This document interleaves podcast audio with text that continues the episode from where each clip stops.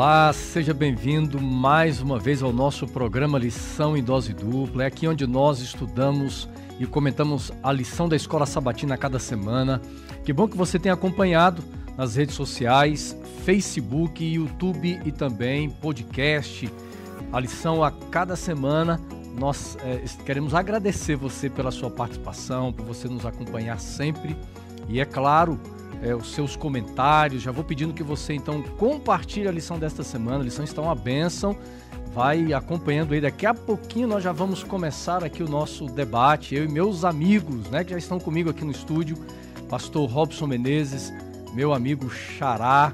E aí, rapaziada, como é que vocês estão? Sorridentes, bonitos, né? Sorridente. Xará, né? Xará hoje veio, passou no cabeleireiro, hein? Xará deu um trato aí, cara. Tem que tá no nível aqui, né? Tem que tá deu nível, um trato, né, rapaz. né, Robinho? Mas o que tem o menor topete aqui sou eu, tô reparando, viu, cara? Misericórdia. É que seu topete é pro lado. Quando, passado. quando nós começamos a gravar a lição em dose dupla, o topete do Xará era menor, rapaz, mas ele tá chegando lá, Não, viu? É, tá aos poucos. É, Mas, gente, satisfação é tá um inspira o outro, viu? né? Um é, vai inspirando o outro. Eu só preciso agora inspirar e emagrecer, esse, esse, ficar igual... Esse, esse, ambiente pessoal de amizade, assim, os amigos vão influenciando uns aos é, outros, né? Diga-me com quem andas, né? Exato. Então, é, o xará é aquele que é, às vezes comparece de terno, de colete. Aí eu falei, não, eu, às vezes eu também preciso vir. Até repara, porque, eu, reparei sua gravata. É porque hoje, é o seguinte, eu tenho muitas gravatas e pandemia, a gente ficou muito tempo sem usar gravata. Então bate uma saudade, eu vou lá, dou uma olhada, decidi que hoje eu falei, não, hoje eu vou gravar de gravata. Mas essa sua gravata tá bonita. Eu até ia pedir aqui ao vivo. gravatas, né? Eu ia pedir ao vivo aqui essa gravata. Não sei se eu ia levar um não como resposta aqui. Arrisca o não, você já tem. É. Não, e o pior, o pior, que ele, o pior que ele me pede essa gravata e ontem foi o aniversário do pastor Robson. É, verdade, é claro que gente. você está assistindo a lição aí. aí foi semana passada, né, Xará? É, Melhor. Para ser mais Foi semana passada o aniversário do pastor Robson. Foi que dia, pastor? Foi dia 8. 8. Quase uma parada nacional. 8, exatamente, 8 de setembro. Então, gente, ele ainda aceita presente. Pode mandar. Pode mandar eu, que sobrar tá veja, veja, veja. eu que fiz aniversário 5 de, set... de 5 de abril eu ainda aceito presente de aniversário, quanto mais é, você, né, Rodinho?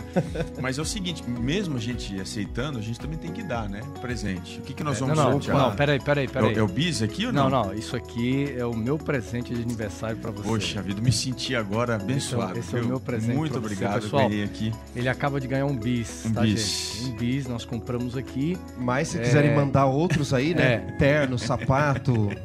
dólar. Você calça quanto, Robinho? Olha, eu calço 43. 43. Camisa, 43. o tamanho? Camisa eu acho que eu já não sei mais, rapaz. Depois de um tempo aí se é 4, se é 5. É, é, porque, é porque você usa 4, 5, 3, aí volta pro 5. É, vou, vou nessa, né? nessa gangorra aí. Então hoje, mais ou menos 4. É, 4, acho que Varia o dia, o mês, o humor. É, exatamente. A semana, né, Xará? Crianças, vai, vai, vai, depender muito, vai depender muito. Agora, você falou aí de peso, Mas fralda, né, fralda, fralda eu tô aceitando, é um bom presente. Queria fralda, falar uma né? coisa aqui pra galera que nos assiste aí, quem tá ouvindo, obviamente não vai ver, mas o Xará tá privilegiado, né? Porque ele fica de frente, né? Agora a gente aqui, ó, tem que murchar a barriga o tempo todo, né, Robinho? É, você tem que ficar, é, fica até meio roxo assim, né, cara? O Robinho... o Robinho tem hora aqui que ele parece que vai morrer, viu, pessoal? É, meus amigos. Mas faz parte, né? Você é o, é o dono do programa, né? Junto com o Charali, eu, eu tô de convidado. Eu, escolho... eu fico aonde sobrar pra mim. Isso, eu tô, tá tudo certo. o lugar primeiro. Você já faz parte já, rapaz, desse programa Robinho, aqui. É o seguinte, cara, como é seu aniversário, foi semana passada, comemoramos, foi um bis. É, o sorteio de hoje vai ser um bis. um bis. Um bis? Um bis. Misericórdia. Vocês estão muito vaca demais, hein? Em dobro, né? É, faz não, um sorteio vários, Olha, Na semana passada o Xará aqui trouxe uma coleção, né, cara? Ele humilhou a gente aqui. Mas a né? coleção, mas a coleção está valendo esta semana ainda. Inclusive, você entra lá nas nossas redes sociais e concorra lá, tá bom? Ao sorteio da coleção, né, Xará? São três livros. Quer falar 30 segundos sobre são, os são livros? livros da Sociedade Criacionista do Brasil. Um uhum. exatamente são 100 artigos é, selecionados, os melhores artigos sobre criacionismo. O outro fala sobre a origem das línguas e o outro já não me lembro mais. Mas são bom. três. Mas são, são três Os livros bons. Três. É, a foto está lá no nosso perfil do, do, do, face, é, tá do Instagram. Vai tá aparecer aí, né? Então procure lá. Outra, outro sorteio, eu prometi uma uma assinatura e não, não, não. o pessoal ficou de comentar. Não, não, não foi uma, não. Hã? Você prometeu duas aqui. o Robson disse que o seu presente estava humilhado. A gente dobrou aqui, é, dobrou. É, e é capaz dose que a gente dupla, né? agora. A gente triplique aqui. Não, vamos fazer o seguinte. Então, vamos... eu tenho uma proposta a fazer. Vai lá. Você vai fazer dois, sorteio de ah, duas ah. lições e junto com a lição de adulto você vai dar uma lição de de infantil. Opa! Eu acho que é justo. É justo. É justo. É justo. Tem gente assistindo então, aí que tem crianças, né? É. Então, uma de adulto. Que vem junto com uma de infantil. E vai ter uma para outra pessoa infantil. É, se ah, não tem um filho, não tem ninguém, faz para alguém da sua igreja. Isso, beleza. Você pode fazer. Legal, combinado. Hein? Combinado por quê? Porque semana que vem é a última lição, nós temos que terminar com chave de ouro. Exatamente. Um brinde também que não vai ser bis certo? E aí tem um outro detalhe, ah, né, Mas ele, ele, também prometeu. Prometi, um... eu prometi. É um fone. É fone. Eu pedi o um fone. Ah, mas se tá. preferir, né? Bota aqui, Denilson, bota aqui. Deixa o fone, porque já tem gente. É, chega é, mais bota perto. gente ó, pedindo fone. Bota carona aqui, ó. Bota é. carona. Isso. Então, é o seguinte. É, vou dobrar a aposta. Rapaz. Rapaz, agora. Fone ou um relógio. Em vez de ser um, vão ser dois. Você pode escolher um fone ou um relógio. Um fone ou um relógio. Tá bom? Beleza. Um smartwatch, Combinado. né? Combinado. Maravilha. E aquele fone sem fio. E a gente tem mais de um tipo de fone sem fio aí também, que é. dá pra, pra você escolher. Humildemente eu tô mantendo a minha coleção aqui. Junto com o bis aqui, ó. Vai o, vai o bis junto. Vai um bis. Legal, hein, gente? Quanto presente, Amigo. hein, aqui no Lição Mas e, quem, e quem tá chegando hoje aqui que não conhece as regras, era bom relembrar, né? Então, pessoal, é, nós já sorteamos vários brindes aqui, mochilas, né? Sorteamos livros, camisetas. coleções, camisetas. É, já saiu até os ganhadores das camisetas também. Fica tranquilo que vai ter mais camiseta, viu, gente? Tem muita gente Chegou pedindo. A da Fatinha? A Fatinha ganhou o livro. Que a Fatinha foi um livro que daquele de profecias, né? É, tinha, tinha que mandar alguma coisa assim, acho que chegou já. É, acho que recebeu já, sim, já, né? chegou, Mas se não é, recebeu, fatinha, cobra aí, a tá fatinha, tá Cobra a Assunção. É, mas nós já mandamos os brindes. Eu quero mandar aqui, é, Xará, um abraço para Marisa. A Marisa é aqui do interior de São Paulo. Deixa eu só ver aqui o nome da cidade da Marisa. É um nome assim um pouquinho diferente. Ela mandou uma mensagem agradecendo a gente pelo programa. Diz que lá na é, é Bariri, Pastor Rob, você conhece? Conheço, trabalhei. Pois é, a Bariri. A Marisa falou assim: Pastor, nós aqui assistimos lição em dose dupla. É uma bênção aqui para a igreja. É uma igreja menor. Mas um abraço para vocês de Bariri. Marisa, toda a liderança da igreja, viu? Que Deus abençoe vocês, tá bom? Mais algum pessoal, abraço aí? Aquele pessoal é fantástico. Eu queria mandar um, vai pro sul do país, que é a Luciane, eu acho que o sobrenome é assim, Brendler. E ela sempre nos acompanha, verdade. sempre comenta legal, ali. Verdade. Então, um abração para você, sua família e para a galera que nos acompanha aí do sul do país. Que legal. Eu fui fazer uma semana de universitários lá em, no NASP São Paulo e lá me disseram que acompanha aqui o Lição em Dose Dupla. Ah, então, um abraço lá pro pessoal de São Paulo. E também pra Érica, de Diadema. A charada da minha esposa, ela tá, tá sempre assistindo, tá sempre ali, assistindo né? aí. Érica tá Maravilha. Aliás, mandou um abraço para vocês aí. E, Exatamente. E ela disse que compartilha para muita viu? gente. Isso daí tem, tem ido para muitos lugares. Muito bom. Muito bem, gente. Olha, depois desse bate-papo aqui gostoso, é, falar dos brindes, né? É, agora chegou o momento que mais nos interessa é falar da Bíblia, a gente poder estudar juntos a lição. E a lição está fantástica. Por quê, pastor Robson? Eu particularmente eu gosto de personagens da Bíblia. São histórias de homens, mulheres como nós, pessoas que erraram, cometeram muitos erros.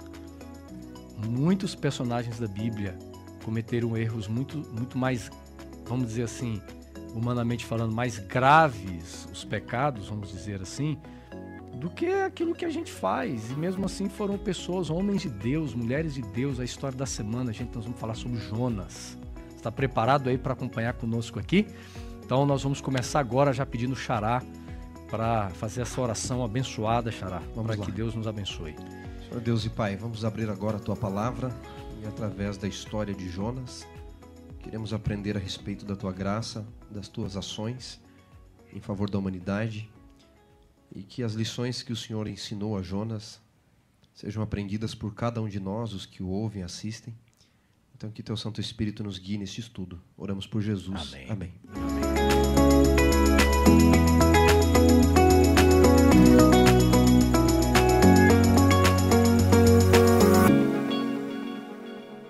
Muito bem, lição de número 12, nós estamos, nós estamos chegando ao final da, de, desta temporada e o tema da lição é o profeta inquieto. Então, nós já falamos que a personalidade trazida aqui pelo autor, profeta Jonas. Jonas, além do livro é, que traz a respeito um pouco de sua biografia, nós temos uma outra referência apenas a respeito de Jonas no Antigo Testamento. Nós não temos tantas informações sobre a vida deste, deste profeta, é, mas eu gostaria de introduzir com vocês aqui, porque pode ser que tenha amigos que nunca leram esse livro, nunca tenha tido um contato com esse livro, ou já leu, mas não tem uma compreensão teológica, às vezes há uma, um entendimento que o livro de Jonas é apenas uma, uma um relato histórico. É, é uma história, para alguns, até absurda, né, Xará? Porque muitos creem que o livro de Jonas é um livro alegórico, ele não é literal, a, a história não aconteceu. Mas há um, um, uma teologia inserida no livro de Jonas, há uma forma de, de revelação de Deus nesse livro que é extraordinário aqui. Mas, mas assim, antes da gente entrar sobre a teologia uhum. do livro, eu queria que você, Xará, falasse um pouquinho sobre esse personagem. Ok. Bom, o livro de Jonas é um retrato da vida como ela é, né? Da vida deles uhum. e da nossa vida. Eu imagino que uma grande dificuldade em entender Jonas como literal é por causa dos milagres que acontecem aqui. A questão da tempestade, especialmente do peixe, não é ficar três dias ali. Então, a maioria das pessoas não tem dificuldade com a história em si, mas com os milagres uhum. que contém nessa história, não é?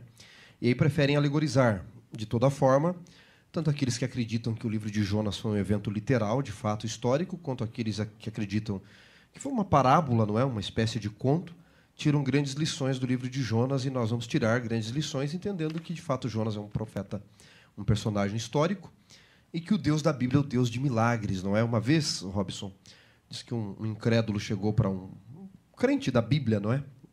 E disse: Você acredita na Bíblia? Você acredita, por exemplo, que Jonas ficou três dias e três noites na barriga de um peixe e saiu de lá vivo? E o outro respondeu, dizendo: Olha, Deus tem tanto lastro comigo. É um Deus de tantos milagres que, se ele me dissesse que Jonas engoliu o peixe e depois o vomitou vivo depois de três dias, eu acreditaria da mesma forma. Ou seja, a grande questão aqui é o Deus de milagres. Mas quem foi Jonas quando ele viveu? A época, para nós entendermos um pouquinho o personagem e a teologia do livro. Há um outro texto na Bíblia, amigos, que Jonas aparece. Vou pedir até para o pastor Robson ler, que é no livro de 2 Reis, no capítulo 14, no verso 25. Enquanto ele procura, amigos, Jonas viveu aproximadamente ali de 790 a 750, 740 a.C no Reino do Norte, tá? Israel já estava dividido. Uhum. O rei da época era, grande parte da época de Jonas, Jeroboão II, não aquele primeiro que fez a divisão. É, na época do rei Uzias, que reinava no sul. Então foi uma época de grande glória para Israel como um todo, tanto o rei do norte quanto do sul. E Jonas, ele era um profeta de Deus nacionalista. O pastor Robson vai ler o texto para nós e nós vamos ver isso refletido na vida de Jonas.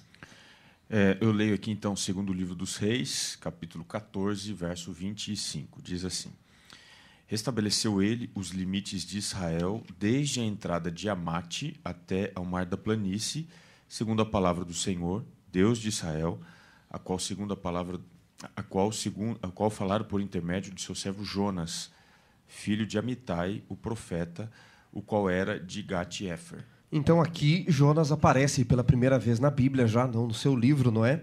Na época de Jeroboão II. E Jonas já havia trabalhado para Deus. Ele já tinha passado o período de experiência, lá os três meses de experiência como profeta. Jonas já havia se saído muito bem, né, Pastor Robson, num dado momento do ministério. Só que aqui, né, já levantando a bola, para falar do seu povo internamente. Jonas gostava de falar do seu povo profetizar bênçãos para o seu povo, restaurar e ampliar limites do seu povo. Agora Deus chama para uma missão diferente, que é falar para fora. Pastor, é, complementando um pouquinho uhum, essa informação, Jonas ele ele tem um ministério muito específico. Você tem no período da monarquia dois momentos que são os mais apoteóticos, né? Você tem o momento de Davi e Salomão, que é considerado a era de ouro, Inclusive, quando você vai observar a geografia sobre qual eles dominavam, exerciam poder, é exatamente a geografia que Deus havia prometido a Abraão lá atrás. Os limites né, da entrada de Amar, do, Amate, lá do, do desde o Senhor do Egito até Amate, né, da Síria até o Egito, ali embaixo, todo aquele, aquele limite geográfico é o que Deus dá para aquele primeiro período. E a gente conhece a história. O povo entra em apostasia, idolatria, depois da morte de Salomão, se fragmenta em dois, né? Se divide em duas partes, o norte e sul, dez e duas tribos. E a partir disso, quando a gente vai chegar ali por volta do período de Elias e Eliseu, o povo já está sendo entregue por Deus para sofrer muita perseguição, eles eram escravos. E é dentro desse contexto que as coisas começam a mudar um pouquinho. E aí, quando você chega na história, é, no segundo livro dos Reis, a gente percebe que uma tônica aqui bem forte. Eu, eu queria só ler aqui com vocês o que, que diz aqui no segundo livro dos Reis é, capítulo 13, você, você observa aqui que Deus, ele tinha. Aliás, eu vou ler no capítulo 14, o verso que eu não li, depois a gente volta lá, o verso 27. Segundo livro dos 6, 14 27, diz assim: Ainda não falar o Senhor em apagar o nome de Israel debaixo do céu. Ou seja, eles estavam vivendo uma época de transição. Eles ainda não tinham sido condenados, o povo de Israel, para serem riscados da terra, coisa que aconteceria em 722, quando a Síria viria e varreria ali aquele povo. Curiosamente, a Síria, uhum. povo dos ninivitas, né? E, e, então eles ainda não tinham sido exterminados e ainda quando Jonas surge, o povo não estava vivendo a glória. Ele surge um pouquinho antes da segunda mais importante época da história do povo de Deus na monarquia, que é chamada Era de Prata, que é era onde Jeroboão e Uzias estão reinando, exatamente na mesma geografia que era a geografia que Davi e Salomão reinavam. E quando você vai aqui, você percebe que é, do verso 22 em diante, Deus tem uma intervenção específica no período usando esse profeta, Jonas. Você vê no verso 22 que ele é, edificou a Elate e a restituiu. Essa palavra no hebraico chuve significa a restituição, e sempre ela aparece aqui no contexto histórico como intervenção divina. E você vai perceber que o verso 25, que nós lemos há pouco, também fala restabelecer, ou seja, Deus está restabelecendo. Deus está fazendo algo extraordinário através de um profeta que prediz e dos reis que estão agindo. Então, essa era de Uzias e Jeroboão é conhecida na história como a era de prata. O povo restabelece as fronteiras, você pode ler depois com bastante calma aqui. O capítulo 13 também fala um pouquinho sobre isso. O capítulo 14 fala sobre isso. Eles vão restabelecendo. Então, Jonas é aquele profeta institucional. Uhum. Ele é voltado para dentro. E é nesse contexto, um pouquinho antes de Deus trazer juízo ao povo do norte, o povo de Israel, o povo de, de Jonas, que Deus o pede para fazer uma missão totalmente. Quebrando os paradigmas. Né? Totalmente diferente. Porque quando a gente vai olhar é, no contexto dele, Deus está trazendo juízo para as nações vizinhas. E está trazendo salvação para o uhum. povo de uhum. Deus. Porque esse é o processo, desde Elias e Eliseu. Né? Deus está trazendo juízo para aquelas nações e restaurando o povo, salvação para o povo. E é nesse contexto que Deus chega para Jonas e Jonas, agora você vai lá levar salvação e juízo para um povo estranho. Ele não entendeu nada. Então é nesse contexto que o livro surge para é, nós, né? contexto eu, histórico. Eu vejo que dentro do cenário da lição falando sobre descanso em Cristo, Jonas está descansando dentro de uma, dentro de uma estrutura. Ele está é, na redoma dele, no barquinho dele, dele né? né? Agora, é, muitos pensam que o personagem principal do livro se chama Jonas. Mas não é. Mas não é. O personagem principal do livro é o Deus Todo-Poderoso, é, a história de Jonas, eu vejo que é apenas uma, é uma demonstração, é uma revelação história de Jonas de um Deus agindo de uma forma soberana em toda a sua criação, do início ao fim do livro. Isso é verdade. É Deus agindo, é Deus falando, é, é Deus administrando, é, é, as coisas estão, elas estão na mão de Deus e e, e, rapidamente aqui, nosso tempo é muito curto, mas vale a pena mencionar alguns, alguns aspectos teológicos desse livro. E, e é, a, a, história vai revelando isso, por exemplo, é, a soberania de Deus. É um outro aspecto teológico, pastor Robson, que nós vamos encontrar aqui, a extensão da graça divina, que você já, já falou para nós, que ela alcança os gentios. Nós vamos encontrando aqui, por exemplo, no livro de Jonas, um outro tema teológico, né? É, é, é, é como, como a gente entender a justiça de Deus. E até hoje a humanidade tenta compreender a justiça de Deus. Então o livro de Jonas vem tornando isso tão claro, como Deus ele é, a sua justiça. E é claro, há um, um tema é, meio controverso também, mas ele é presente aqui na história, é profecias não cumpridas, né? Porque, de certa forma, nós vamos ver no final da lição, uma das, das razões da, da, da, ira de Jonas é porque aquilo que ele pregou não se cumpriu, né? Mas é muito interessante é, nós entendermos que mais do que um relato histórico, há uma revelação tremenda de temas teológicos nesse livro. Eu, eu acho interessante, me permita tomar aqui a frente de novo, é, os movimentos que o livro de Jonas apresenta. Você tem um movimento ascendente da revelação dos atributos divinos, da pessoa de Deus, do caráter de Deus. Você vai descobrindo mais ao longo do texto, vai, vai subindo assim a revelação. Uhum. E ao mesmo tempo você tem um movimento descendente do profeta. Uhum. É, o profeta ele, ele começa a sua história saindo da sua cidade indo, descendo até Jope, pagando um, uma passagem, desce, desce ao bar, navio. do navio desce ao, ao, ao, porão. ao, porão. do porão ele desce à profundidade das águas, uhum. e quando você pensa que ele está ressurgindo das cinzas, o navio, o, o livro de Jonas termina colocando Jonas numa situação bastante crítica, né? Mesmo Deus se revelando ao máximo a sua graça, a sua, a sua caridade e misericórdia, a gente termina com um profeta. Né? Então, a gente percebe aqui é, movimentos antagônicos, né? Verdade. Deus, movimento ascendente, se revelando mais, mostrando mais da sua graça e seu amor, e Jonas indo para o buraco. E né? outra, e outra é, é, ao longo da história você vê os, os pagãos, os gentios, que aos olhos de Jonas, imerecedores da graça, eles vão e aceitam a graça de Deus, e Jonas é o contrário.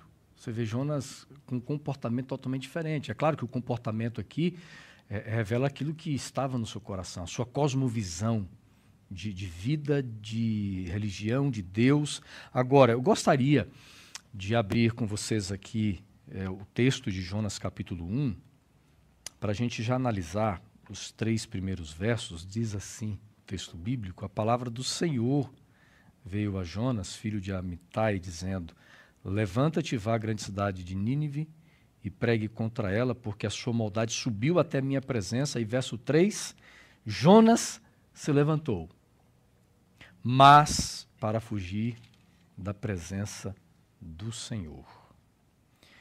É interessante a forma como o autor coloca, né? Essa questão de eh, eh Deus pede para Jonas se levantar para um, um trabalho específico, mas Jonas decide se levantar para seguir um caminho completamente contrário ao que Deus havia revelado. A inquietude do profeta Jonas, ela se dá em sua maioria, em sua amplitude, porque ele não entende quem é Deus, não é? Ele reduz Deus à imagem dele, ele reduz Deus ao nacionalismo dele, ele reduz Deus à sua religião. E o livro de Jonas é muito bem construído, vocês colocaram muito bem aí essas questões literárias do livro de Jonas. Notem, colegas e amigos que nos assistem e ouvem, que você tem até uma estrutura quiástica aqui no livro de Jonas, né? Porque tudo que acontece no capítulo 1 acontece no 3. Uhum. E tudo que acontece no 2 acontece no 4. E é exatamente a visão de Jonas e Deus que é o centro de tudo. Olha como começa o capítulo 1. Veio a palavra do Senhor a Jonas, capítulo 1, verso 1. Verso 2, dispõe-te vai-te a Nínive. Olha o capítulo 3, que interessante.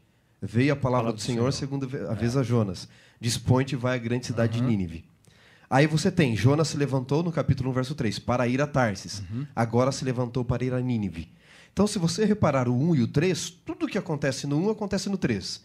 No 2, Deus usa um aspecto da sua criação, que é o peixe, né, o grande o mar, peixe, né? a grande fera e o mar, para mostrar a sua graça a Jonas. No capítulo 4, Deus usa a planta, planta. para mostrar a sua graça a Jonas.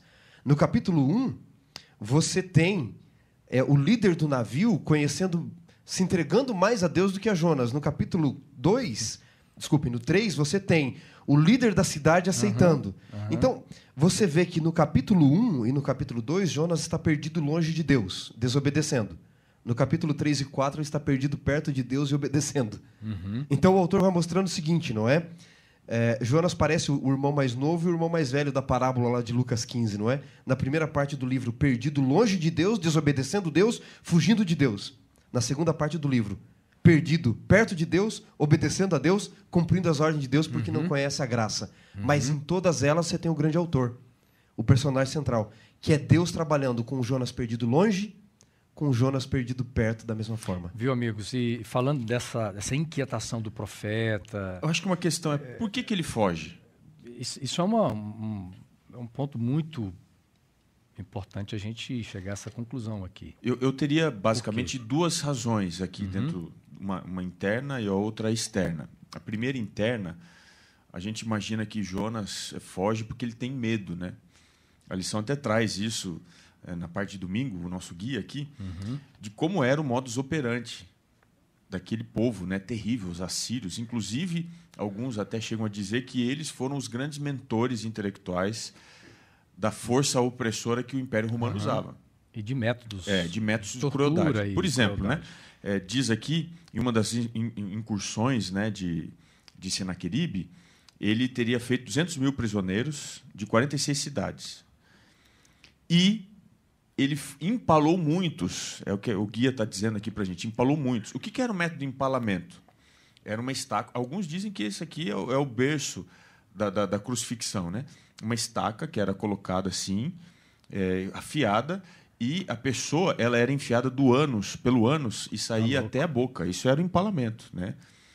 Outro, outra forma é esfolamento vivo. Alguns dizem que eles eram esfolados vivos e enterrados para serem devorados por formigas silvestres também. Então, é, a primeira coisa que dá a entender é que Jonas está fugindo por medo. Mas não. Não é essa a razão. Essa razão é descartada, porque quando você vai no capítulo 4, você vê no verso 2 que Jonas contesta essa razão. Ele diz assim: e orou o Senhor e disse: Ah, Senhor, não foi isso que eu disse estando ainda na minha terra? Por isso me adiantei, fugindo para Tarsis, pois sabias ou sabia que és Deus uhum. clemente e misericordioso, e tardio em irar-se, e grande em benignidade, e que te arrependes do mal. Então veja, Jonas não foge por medo, ele foge porque ele não concorda com a teologia da salvação. Uhum. Ele não concorda. A maneira como Deus trata com pecadores. Inclusive, quando ele reconhece o seu pecado, ele é surpreendido fugindo dentro do navio, ele diz para Deus: Vou te mostrar como é que o senhor trata um pecador. E pum, ele se joga no mar. O, o pastor Robson, Jonas prefere mudar de geografia do que mudar de atitude. É, ele prefere mudar de condição de vivo para morto do que se arrepender. Há muitas pessoas que mudam de geografia para recomeçar uma vida, mas não mudam a atitude. Elas não mudam aquilo que vai dentro. Tem muita gente que diz assim: ah, eu vou para fora do país recomeçar e lá eu vou ser melhor, eu vou viver assim, vou fazer né? assim. Muda de estado. Quando vê, você vai, você leva toda a sua carga é, emocional. emocional do passado. Você continua sendo um pecador, você continua com seus sofrimentos, você continua com seus problemas e, e, Jonas ele não quer mudar atitude, mas ele acha que mudar a geografia é a solução do problema. E não só há um afastamento, Jonas não só se afasta de Deus, como ele vai no caminho contrário, porque nos tempos antigos, alguns até chegam a dizer que Tarsis poderia ser a localização, vamos dizer assim, é como você chegar no aeroporto e perguntar, desse aeroporto, qual é o voo mais distante que vocês levam? Então é esse que eu quero pegar. Né? Mas olha que interessante, porque quando a gente fala de, de dessa fuga, Jonas fugindo, né? É, nós, eu, eu, a gente pode entender que é, Jonas ele chega a tapar os ouvidos para não ouvir a voz de Deus. Né? Jonas está amordaçando a sua consciência para poder tentar viver no caminho contrário, na contramão da vontade de Deus.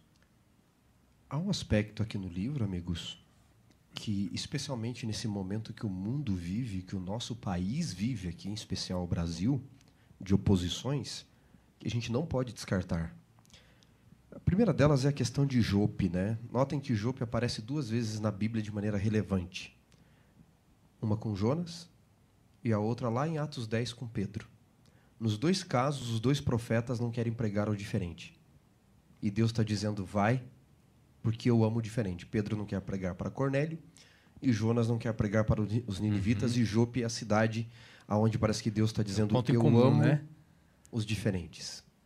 Até porque nós não somos iguais. E você pensar diferente de mim não torna você necessariamente meu inimigo. E parece que as pessoas querem pôr rótulos hoje. Ou você é isso, ou você é aquilo. Você não pode ter terceira, quarta via, você não pode gostar um pouco disso daqui, um pouco disso. São rótulos. Israel gostava de pôr rótulos. E Jonas tenta fugir porque, ao não entender a graça, como você mencionou, Robson, ele não entende que Deus tem a capacidade de amar alguém que é diferente dele, de uma raça diferente da dele. E uma coisa que me chama a atenção no livro de Jonas, no capítulo 1, no verso 8, notem, quando ele está fugindo de Deus, e, vem toda a tempestade, etc., e descobrem, lançam a sorte sobre Jonas, porque ele ia ficar calado, não ia se uhum. revelar. Uhum.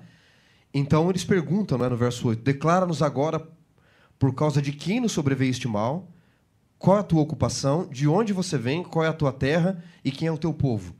E aí Jonas começa a responder, ele diz: Eu sou hebreu e temo ao Senhor Deus que fez o mar e a terra, e começa a responder. Notem que a última coisa que eles perguntaram era de qual povo você é. E a primeira que ele responde: para Jonas, a sua raça era mais importante do que a sua religião. As suas tradições eram mais importantes do que os princípios, uhum. que é o amor, que é a graça. E ele começa respondendo. O autor não está fazendo à toa isso daqui, fazendo com que ele responda por primeiro aquilo que perguntaram por último. Aqui mostra a escala de valores de Jonas. A graça não é tão importante. Os princípios não são tão importantes. Primeiro, as minhas tradições. Sem entender que tradição, embora tenha o seu lugar, sem princípio não passa de erro envelhecido. Ou seja, a primeira mensagem desta fuga que ele faz aqui de Deus é: eu não sou capaz de servir a um Deus que é capaz de amar alguém diferente de mim. Muito bem, amigos. Que comentário fantástico, viu, Xará? Vocês estão vendo que é uma benção a gente estudar a lição, né? A lição é uma benção. Agora, Bíblia, vamos ao capítulo 2. Nosso tempo está correndo aqui. Quando nós chegamos ao capítulo 2, Deus está usando um método extremamente radical no, sentido de, de revelação da sua graça, porque quem precisa de salvação não é apenas os gentios, mas Deus está gritando para Jonas: Jonas, você é um, um profeta perdido. porque, do ponto de vista de conhecimento da verdade, eh, Jonas conhecia tudo, mas estava perdido. E Deus precisa salvar o profeta. Eu fiquei pensando um pouco na história, né? Poxa, Deus poderia ter enviado outro. Ah, Jonas não quer, então vou, vou enviar outro. E Deus insiste, Deus vai atrás. Agora, o capítulo 2 de Jonas, é, muitos dizem que Jonas está relembrando, fazendo menção, porque ele está orando aqui. E é interessante, na, na, em todo o capítulo 1, Robinho, nós não vemos Jonas tendo atitudes de oração em cada decisão que ele toma. Na verdade, a gente poderia dizer assim, as não orações de Jonas. Porque Jonas, quando Deus o chama e ele vai é, a Jope, Jonas não ora. Quando ele chega em Jope para comprar passagem, ele não ora. Quando ele compra e entra no navio, Jonas não ora. Quando ele vai para o porão do navio, Jonas não está orando. Quando vem a tempestade, Jonas não está orando. Agora, quando está no, no ventre do peixe, Jonas decide orar. Né? É, é, a posição é a posição mais extrema. E o que me chama a atenção aqui é que quando Jonas ora, ele está fazendo uso de salmos. Só que tem um detalhe interessante, pastor Robson. Por mais que Jonas esteja fazendo uso dos salmos em suas orações, ele se esquece de um dos salmos muito conhecidos, que, é, é o Salmo 139. Você queria ler aí, pastor Robson, para a gente? Posso Salmo ler. 139? Posso ler. Tem algum Salmo 39, específico? verso 7. Salmo 39, é, o verso 7. Que é, é, encaixa muito bem dentro desse, desse cenário aqui da fuga de Jonas, e Jonas agora se voltando para Deus, Salmo 139, verso 139. 7. 139. Salmo 139. Versículo 7. Vamos ler aqui o versículo 7. Diz assim: Para onde me ausentarei do teu espírito?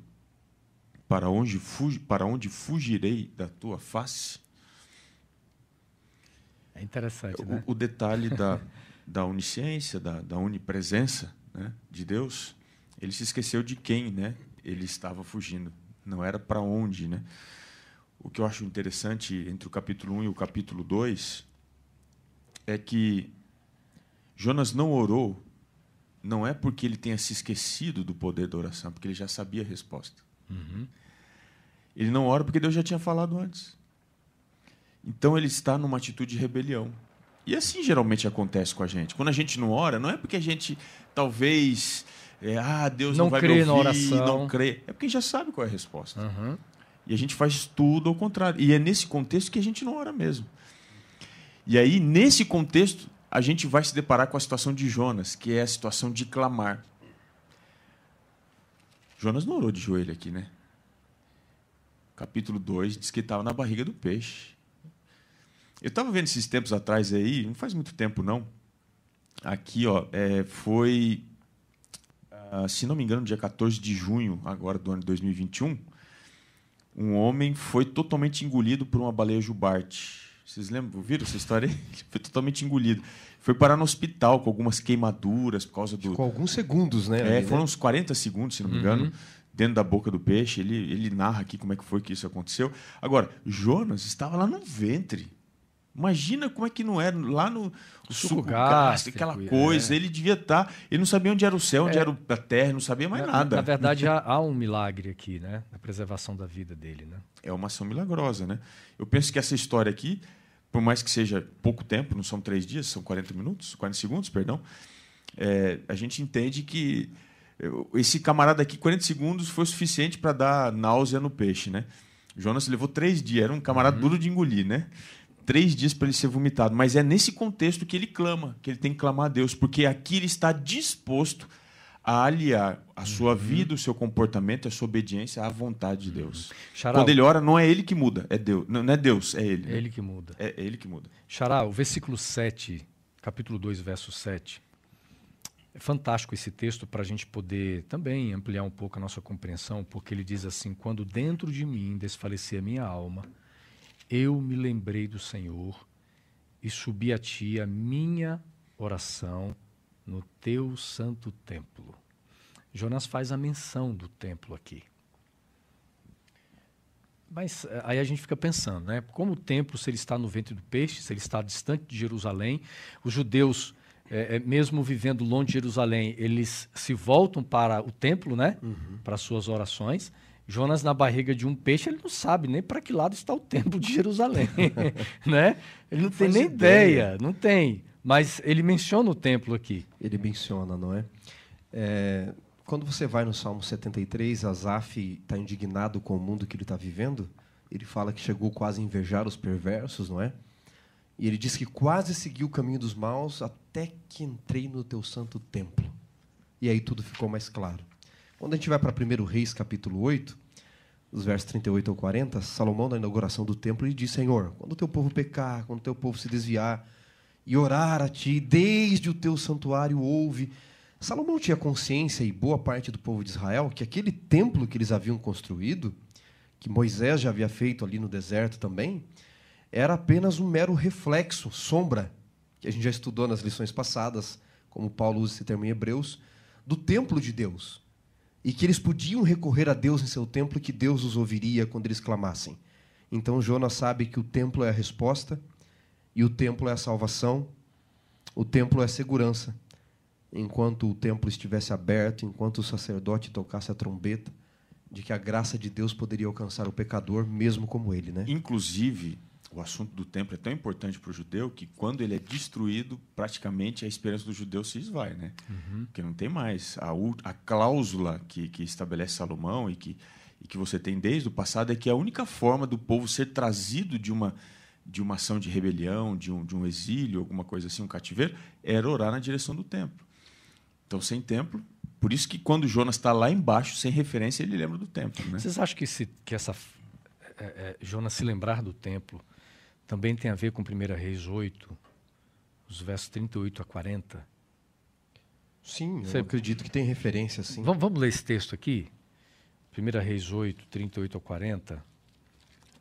É o contexto da inauguração do templo.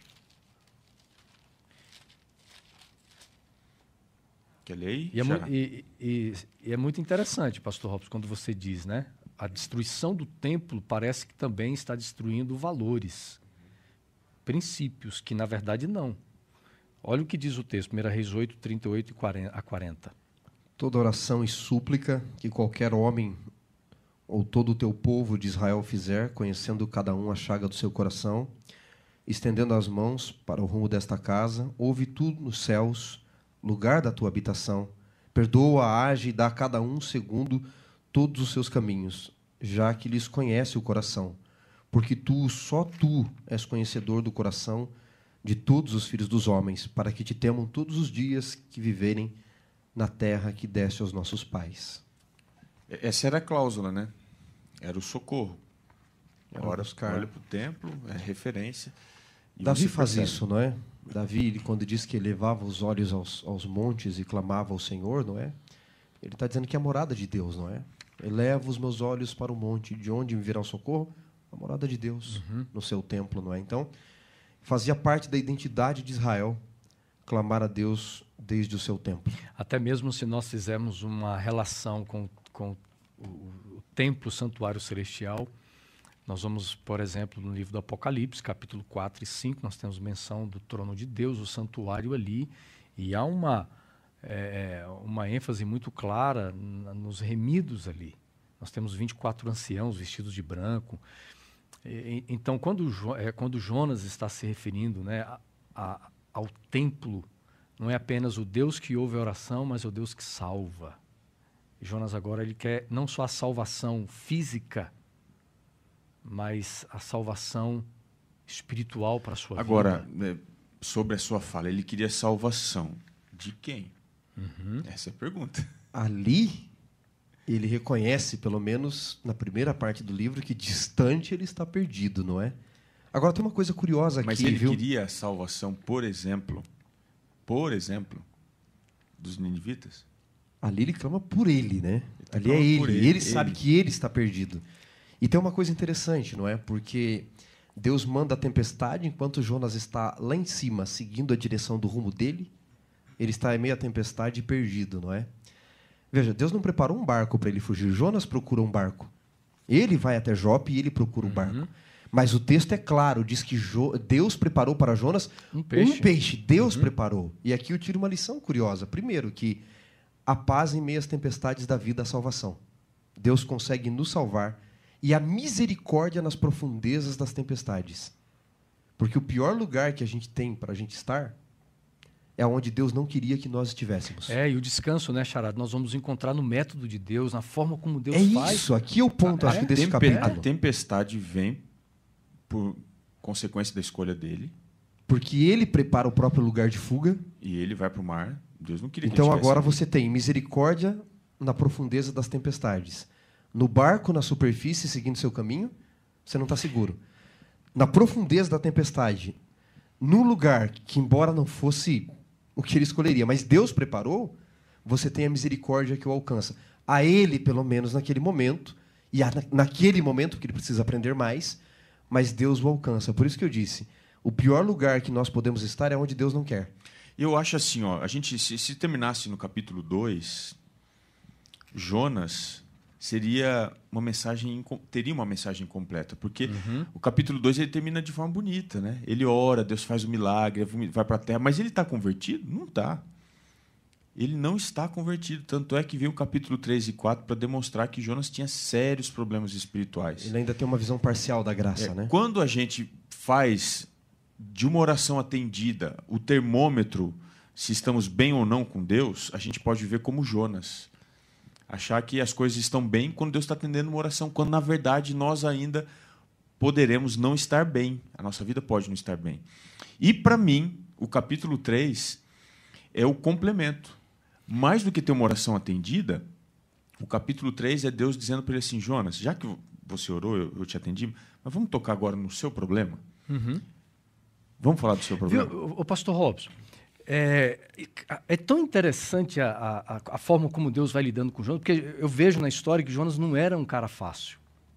Eu, se a gente chamasse um psicólogo para fazer aqui uma terapia, ou pegar um, um, um perfil aqui, né? uma análise da personalidade Olha, de Jonas. Eu, eu, é, eu vejo que Jonas não. é difícil. Por quê? Ele poderia ser um borderline, alguma coisa assim. Né? Jonas, né? ao longo dos quatro capítulos, e nós vamos ver isso também no final do capítulo 4, Jonas ele está disposto a morrer, mas ele não está disposto a rever as suas atitudes e alguns dos valores que Deus queria, de uma forma tão clara, colocar na vida dele. É, é, é uma coisa assim impressionante, né? Porque, veja bem, todos nós aqui pregamos, nós fazemos evangelismo. Qual é a nossa alegria? É a conversão das pessoas. Mas é aí que tá, é, mas a, é aí que tá. Essa é a nossa alegria. E de repente mas essa eu vejo. não era dele. Então, aí eu vejo um evangelista bem sucedido. Não tem ninguém como ele na Bíblia. Não tem ninguém. Não tem. Nem Cristo. Porque para todo mundo que ele prega, as pessoas se convertem. Parece um cara rabugento, reclamando. Tudo que ele fala, ó, tudo que ele fala acontece. É. Ele, ele profetizou é. lá atrás sobre as fronteiras, aconteceu. Ele prega para. É, o problema de Jonas não era pregar para estrangeiros. Porque ele pregou para o povo do barco e eles se converteram. O problema era a conversão. O problema era quem estava sendo convertido. É. Não era só estrangeiro, mas era é. quem. Porque no próprio capítulo 4 ele fala isso aí. Eu sabia, Exatamente. Senhor, o Senhor é cheio de graça e misericórdia, mandou eu pregar e agora não se cumpre. Aliás, aliás, é, aproveitando essa janela aqui rapidamente, Jonas é um dos, dos evangelistas mais lúcidos que a gente tem em toda a Bíblia. Tanto é que Jesus se vale dele. Para falar dos fins dos tempos, uhum. ele se vale dele. Porque Jonas é o, é o grande exemplo. Por quê? Jonas ele tinha consciência da missão. Ele não foge porque ele não sabia o que ele tinha que fazer, uhum. porque ele tinha medo. Ele sabia e ele uhum. sabia o que ia acontecer. Muito, raci muito ele, era, ele era racional, né? muito lúcido. Mas qual era o problema de Jonas? Por exemplo, Jonas ele não tinha é, problema em, em a palavra dele não ser cumprida só. Não era só esse o problema dele. O problema de Jonas é que ele sabia qual era a natureza da pregação dele. Ele sabia que quando ele levasse juízo para aquela cidade, Deus não ia destruir. Sabe por quê? a mensagem dele não seria uma mensagem apocalíptica. Quando você vai à Bíblia e você percebe alguém sendo enviado por Deus para levar juízo, aquilo não é uma, não é uma, uma predição que independe da condição ou da resposta humana. Por exemplo, quando Deus foi destruir Sodoma e Gomorra, ele não mandou os anjos para Sodoma e Gomorra para eles pregarem. Ele mandou para Abraão dizer: Ó, eu vou destruir, tá bom? Só estou te avisando, eu vou fazer isso. Aí ele vai, intercede, intercede. Deus percebe que ele está intercedendo, intercedendo pela família e manda os anjos a Sodoma para tirar a família. Não tinha possibilidade de salvação. Então Deus não manda mensagem de juízo. Quando Deus manda mensagem de juízo, é porque há a condicionalidade. A profecia ela é clássica, depende da minha resposta. Ela não é uhum. é apocalíptica. Exato. E Jonas sabia disso. Uhum. Ele sabia que se Deus o estava enviando, é porque a cidade estava no limite, e se ele fosse, era uma possibilidade de salvação. E, e, e Jonas tinha uma compreensão clara é, da participação de Deus na pregação do Evangelho.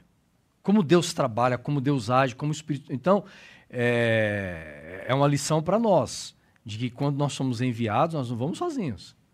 O Espírito Santo está trabalhando, ele, ele sabia, sabia disso. sabia da possibilidade. Para ele era, era uma possibilidade grande claro, ele da, tem uma, da conversão. Ele tem uma compreensão missiológica muito clara né? Da, da, forma como Deus fala. Agora, olha aqui, ó, tem um texto de, é, do livro Patriarcas, é melhor, desculpe, perdão, Profetas e Reis, página 271, que diz assim: ó, quando Jonas viu o propósito de Deus de poupar a cidade, que apesar de sua impiedade tinha sido levada a se arrepender, vestida em pano de saco e coberta de cinza, ele deveria ter sido o primeiro a se alegrar com a maravilhosa graça de Deus.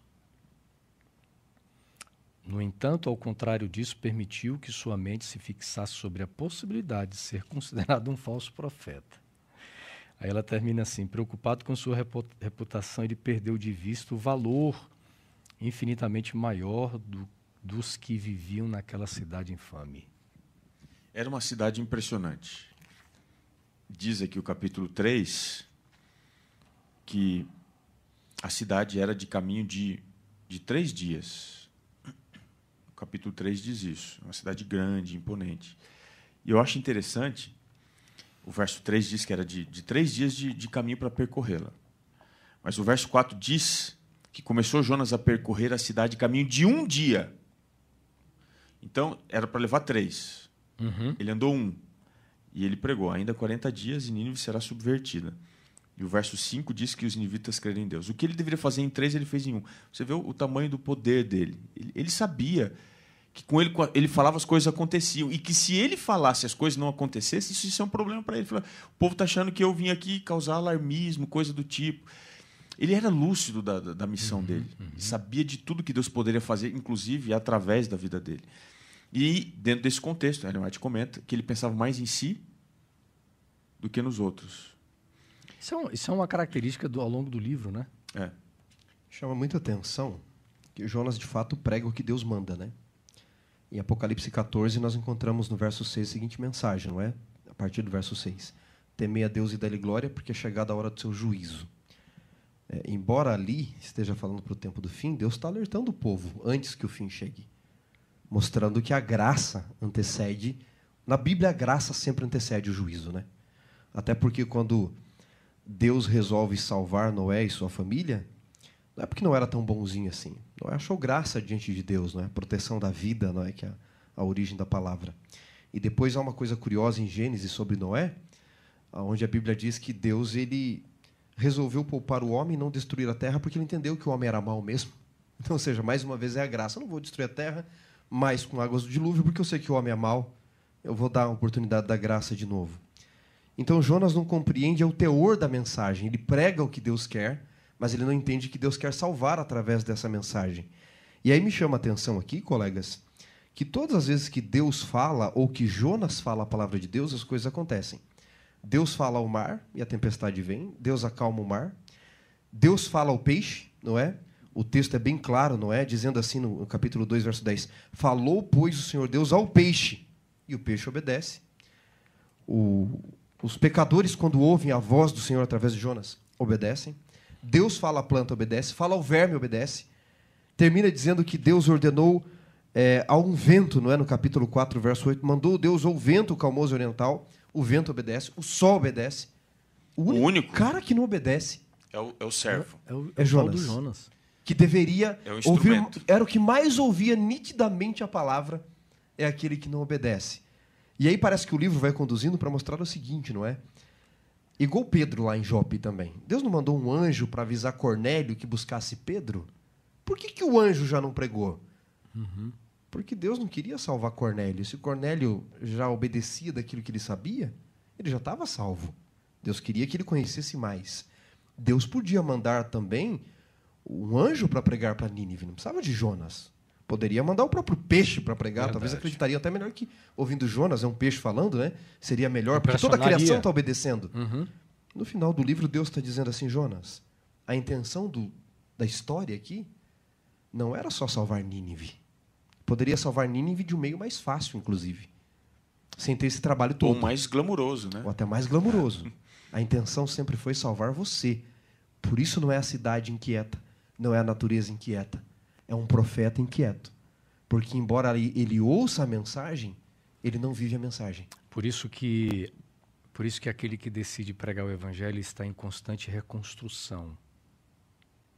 Essa é a Deus, razão da pregação. Deus vai reconstruindo. Quando nós pregamos, significa nós somos que, os primeiros convertidos. Exatamente, significa que nós precisamos experimentar a salvação em Cristo.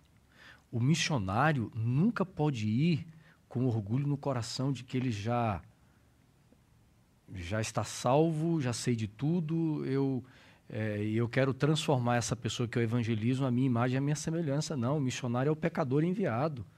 O missionário é aquele que está enviado, que também está à procura da graça, está à procura da misericórdia, encontra. Muitas vezes o missionário encontra a salvação junto com aquele que ele prega no salvo o tempo todo, né? É. E aí, é, é, para a gente finalizar aqui, amigos, o final do versículo, final do capítulo 3 é, do livro de Jonas, diz assim o verso 10: Deus viu o que fizeram, como se converteram do seu mau caminho, e Deus mudou de ideia quanto ao mal que tinha dito.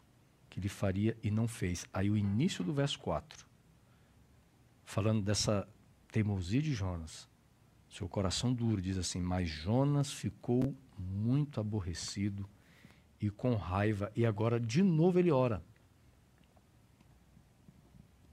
Verso 2: De novo Jonas está orando. E qual a oração dele, pastor Robson? Ah, Senhor, não foi isso que eu te disse, estando ainda na minha terra? Sabe o que é interessante aqui no texto? Se você for analisar sob a ótica da metodologia da intertextualidade, você vai identificar nessa oração duas alusões ao Antigo Testamento, a profetas especiais importantes. A primeira, no verso 2, é uma alusão que Jonas faz, ele faz uso, ele, constrói a sua oração em cima da imagem, primeiramente de Moisés. Quando diz aqui, sabias que era um Deus clemente, misericordioso, tadinho, irasse, uhum. grande benignidade, ele está trazendo Moisés para a oração dele, dizendo assim: Senhor, lembra Moisés? Ele também não compreendeu o Senhor. Quando ele tirou o povo, o Senhor queria destruir, ele disse: ah, Eu preciso ver tua glória. Depois o Senhor mostra a glória, longânimo, misericordioso e tal. Então, olha, Senhor, o Senhor lembra? Eu estou orando aqui, eu sou Jonas, mas Moisés também ficou. Em, é, ele não entendeu o Senhor, o Senhor não fez coisa muito certa, não. Aí depois ele vai para o verso 3 e diz: Ó oh, Senhor, peço, pois tira minha vida. Ele usa Elias. Dizendo, depois, é. lembra quando Elias foi lá, deu cabo dos profetas e depois veio a tal da Jezabel? Ele também falou: não dá mais, acaba comigo. Então, ele está dizendo assim: Senhor, não sou o único que não te entende. Todos os grandes homens que o Senhor usou também não te entendem. Então o problema não está com a gente, não. o problema está contigo. E tem muita gente que faz o que ele faz, né? Quando ora, ora não para que o seu coração seja acalmado, é. para que ele mude. Ele ora tentando mudar Deus. Foi o que Jonas fez, né? E é por isso que Deus tem que terminar o livro criando todo esse arrazoado, dizendo assim, Jonas, todo mundo me entende, me obedece, a criação, tudo, mas e você, cara? Você é difícil, né? Viu, viu amigos? E a pessoa que decide viver em rebelião, fuga, afastamento, questionamento. Vivemos numa, numa, numa época de, de questionamentos. E a gente aqui, não estou falando simplesmente questionamento de autoridade humana, estou falando questionamento de Deus, da Sua palavra. Não é possível a pessoa viver no descanso da graça do Senhor.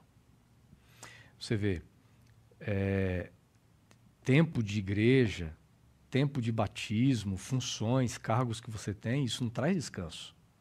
Porque há muitas pessoas na igreja hoje que elas são líderes há muitos anos e elas estão ali numa função mais sobrecarregadas, infrutíferas, tristes, machucadas e não experimentam o descanso em Cristo. E a gente vê isso na história de Jonas. Jonas olha para uma cidade que se converte uma cidade que muda de atitudes assim de uma forma tão clara e você vê um indivíduo magoado. E a Bíblia apresenta um, um homem, é, um, um homem, sabe, marcado por sentimentos nacionalistas, como vocês introduziram muito bem aqui, a ponto de olhar para Deus e dizer assim: Senhor, então vamos concluir aqui a história, então tira a minha vida, porque eu prefiro morrer do que viver lidando com esta realidade que o Senhor tra está trazendo para mim. Tem muitas e, lições, né? É, e muitas vezes nós não queremos viver as realidades de Deus. Não é fácil. Sabe que me chama a atenção aqui, colega? Assim, Aí você pode fechar a lição, tá, Xará? Não, não poderia deixar de, de, mencionar Fechou. aqui. Jonas ora duas vezes no livro, né? uhum. né? A primeira para ele, como já mencionamos. Ele não sabia onde o peixe iria vomitar, nem sabia se o peixe iria vomitá-lo. Mas é. ele pensou: se Deus me salvar, e Deus o devolve a missão, né? Deus o devolve a missão. A, segunda, a primeira vez que ele ora, ele quer misericórdia para ele, Deus é misericordioso. E ele enaltece a graça de Deus para ele. Como a graça de Deus é grande quando deve me alcançar. Na segunda vez que ele ora, ele critica a graça de Deus porque é para os outros. Isso aqui é uma lição tremenda, não é? Como que a graça de Deus é interessante na minha vida e deve ser grandiosa na minha vida, mas quando essa mesma graça deve alcançar os outros, aí já é uma graça que eu vou criticar. Sem graça, né? É, uma, uma graça, graça barata. Para os outros a graça é barata, para mim ela é cara demais, não é? E uma outra coisa que eu queria mencionar aqui no livro, não posso encerrar essa lição sem mencionar isso, é que Jesus usa Jonas, não é? Por duas vezes, no, no Evangelho de Mateus, precisamente no capítulo 12, a partir do verso 38. E ele fala do sinal do profeta Jonas, né?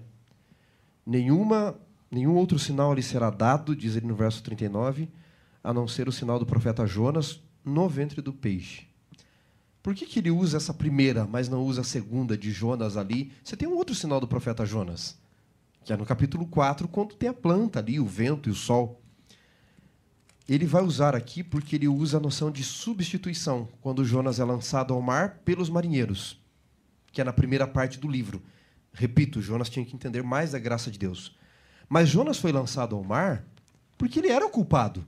A tempestade sobreveio aos marinheiros e eles iriam morrer por culpa de Jonas, sim, ele sabia que a culpa era dele. Jesus usa a figura de Jonas como substituto, mas pontuando que Jonas era culpado. Agora Jesus diz: aqui está quem é melhor, quem é maior do que Jonas. E ele é o substituto sem ser culpado. Eu queria ler aqui para vocês, alguém comenta sobre Jonas, não é? Dizendo o seguinte, não é? Nesse período, não é? Jonas está dizendo: eu vou arcar com as responsabilidades das ondas e da tempestade, eu sou culpado. Mas aí vem a questão de Cristo, não é? Que não é culpado, é maior do que Jonas. E na questão de Cristo, usando Jonas como exemplo, há um comentarista que diz assim: o verdadeiro amor atende às necessidades daquele que é amado. Não importa o custo para si mesmo. Todo amor que transforma a nossa vida é uma espécie de sacrifício substitutivo, substituto. E nesse sentido, Jesus é maior do que Jonas. E o que, que Jesus nos leva a entender? Que a graça de Deus não é grande só quando é para a nossa vida, mas é grande para todos. E aquilo que você mencionou. Evangelismo não é transformar as pessoas iguais a mim. É amar o diferente. A graça de Deus tem que ser grande quando é para o outro também, né? Eu termino aqui com palavras do autor da lição. Diz o seguinte, na lição de quinta-feira: Mas também chamou Jonas, porque o amava e desejava que se tornasse mais semelhante a Ele. É por isso que Deus nos chama. Aí diz assim: ó, à medida que trabalhavam juntos, então nós temos que trabalhar juntos com Deus. Deus queria que Jonas encontrasse o descanso que temos quando estamos em um relacionamento salvífico com Ele e fazemos a Sua vontade, que inclui estender a mão aos outros e mostrar-lhes a fé e também mostrar a esperança. Meus amigos, olha que lição abençoada. Que a nossa experiência seja de um descanso no Senhor, pelo nosso andar, pelo nosso viver com Ele. Porque é, é viver essa experiência, como diz aqui, né? um relacionamento salvífico com Deus todos os dias. Né? Que bênção vocês, mais uma vez, estarem juntos participando dessa lição. Que Deus abençoe cada um de vocês. Estou olhando aqui, nós começamos aqui com a mesa cheia de, de bis, já está acabando. né? Mas que Deus abençoe vocês. Eles estão, é, eles estão é, agora é que a graça é doce, é. né? É doce a boca. É né? verdade, viu, gente? Uma boa. Então, é, o, o, Lição em Dose Dupla tem, tem essa característica da gente falar sério, da gente falar o coração, mas também brincar, porque Deus também ele tem um, é, uma personalidade de alegria, né? Então, que Deus abençoe vocês. Nós vamos aqui terminar o programa. É, depois, depois que encerrar tudo, tá, gente? Então, nós vamos terminar de comer aqui o, o bis, tá bom? Vocês vão ficar na vontade. Mas quem chegou depois, ao longo do, da, do programa, aí no YouTube ou no Facebook, vai lá no início. Nós estamos falando um pouquinho sobre é, alguns brindes que a gente está sorteando, tá bom? Tem algumas orientações lá. Não deixe de compartilhar. Compartilhe a nossa live Tá joia nas suas redes sociais, dê um like, comente, tá bom? Que Deus abençoe vocês. Um, uma ótima semana para quem está acompanhando pelo YouTube podcast você que está aí no Facebook agora. Gente, um sábado feliz, abençoado. A gente se vê na próxima semana. Pastor Robson, termina pedindo a bênção de Deus, uma oração, não como essa de Jonas, né? Mas aquela oração que nos conecta verdadeiramente com Deus que é soberano, aquele que vem salvar. Te agradecemos, Senhor, porque o poder da palavra que falou com Jonas fala conosco também. E da mesma forma como o Senhor, através destes encontros e através da Sua palavra, mudou aquele homem com o coração duro, nós queremos também que o Senhor mude a essência do nosso caráter. Nos transforme mais a imagem a semelhança de Cristo. Que amemos a Tua graça não apenas para a nossa vida, mas para os diferentes e que a nossa vida seja uma extensão da tua missão. Nós pedimos isso, nos colocando em tuas mãos, orando em nome de Jesus. Amém.